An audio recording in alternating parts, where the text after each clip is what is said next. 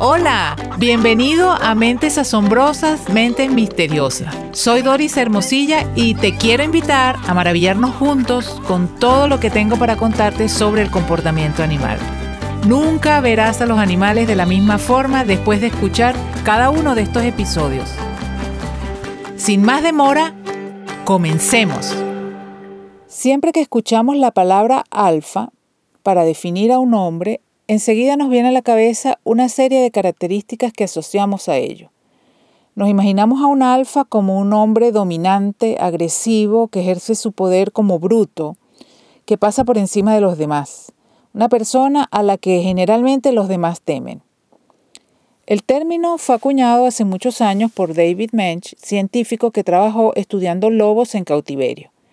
Y por supuesto que las relaciones entre individuos en cautiverio son diferentes. Y ahí radica el error, ya que posteriormente se ha estudiado lobos en estado salvaje, pudiendo comprobarse que la relación de los alfas con su familia es más de un líder frente a un grupo que trabaja en conjunto.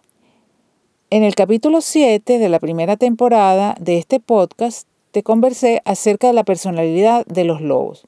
Te comenté acerca de una historia auténtica donde se podía apreciar las reales características de un verdadero y magnífico alfa. Cómo esto influye en el funcionamiento de la manada y también cómo una personalidad agresiva en una hembra alfa trajo consecuencias terribles para ella. Si no has escuchado este episodio, te invito a hacerlo porque es muy bonito e interesante. Bueno, otra especie donde también hay un orden social jerárquico con machos y hembras alfa es entre los primates. Dentro de un grupo de chimpancés, por ejemplo, hay un solo macho alfa y una sola hembra alfa.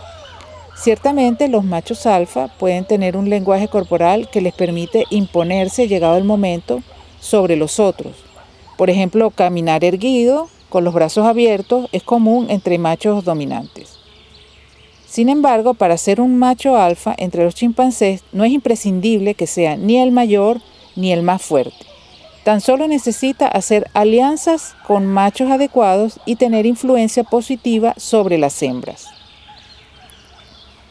Forman entre los machos una especie de sociedad que busca llevar a uno a ser el macho líder.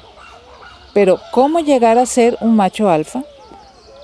Cuando un macho desea ganar el puesto de líder alfa, busca impresionar, demostrar seguridad y si es necesario hacer manifestaciones de fuerza, cosa que hacen vocalizando mientras corren entre los árboles golpeando con mucho aspaviento, pues lo harán.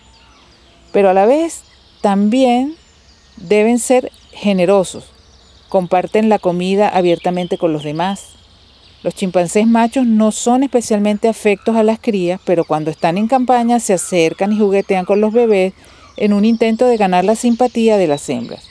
En general intentan congraciarse con todos. Las ventajas que tiene un macho alfa es principalmente el acceso a las hembras y en segundo lugar, acceso a la comida.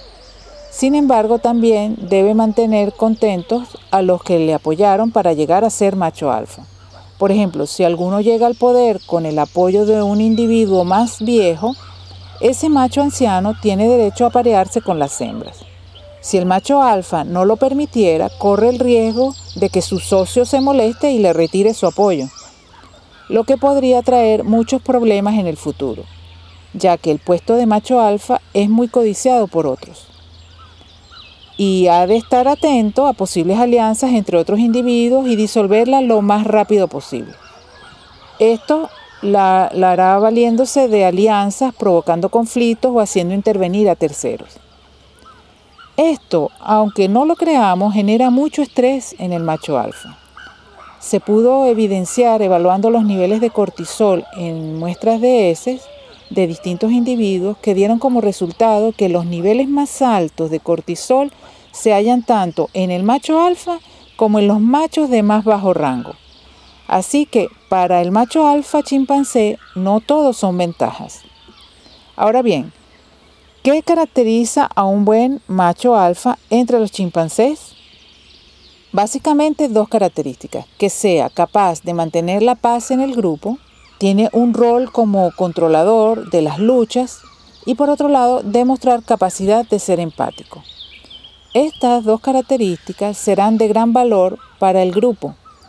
El control de las peleas debe llevarla a cabo siendo totalmente imparcial. Por ejemplo, si en una pelea entre dos individuos por comida está involucrado alguien de su familia, el macho alfa debe resolver el conflicto en forma equitativa, ser lo más neutral posible. Y de hecho, generalmente se ponen del lado del más débil, cosa que les da seguridad a los individuos de menor rango. El ser empático cuando la situación lo amerita es algo que un buen líder alfa hará, no solo por el grupo, sino también para consolidarlo en su, en su posición. Cuanto más querido y respetado sea un macho alfa, más posibilidades tiene de que sea defendido en caso de que algún otro macho pretenda su lugar. El grupo lo, apoyará porque le interesa conservar a un buen líder y no todos los machos alfas cumplen con estas características. Como sabemos, dentro de cada especie, cada animal tiene una personalidad. Así que también hay casos de machos alfas que son bravucones, agresivos y estos, por cierto, pueden terminar muy, pero muy mal. Recuerdo que en el episodio 7 de este podcast te conté de una hembra alfa con una personalidad aborrecible que terminó muy mal también a consecuencia de ello. Para terminar, te contaré la historia de un macho alfa que habitaba en un zoológico. Era de los que le encantaba jugar con los infantes y acicalarse con las hembras y algo que hacía muy bien era el papel de árbitro o policía en momentos de confrontación entre miembros del grupo.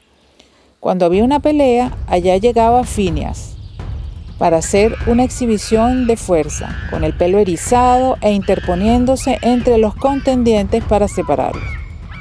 Nunca actuaba de manera partidista, ni aunque uno de los que se peleaban fuera su amigo. Curiosamente, siempre se ponía del lado del más débil. Esta imparcialidad que se ve tanto en chimpancés en cautiverio como en estado salvaje es algo que intriga mucho a los primatólogos. Al parecer, el macho que hace de policía, de alguna manera, trasciende el sesgo individual y actúa en beneficio de la comunidad. Hasta aquí llego con este episodio te invito a que me sigas acompañando para seguirte contando muchas, muchas cosas más acerca del comportamiento en los animales. Hasta la próxima.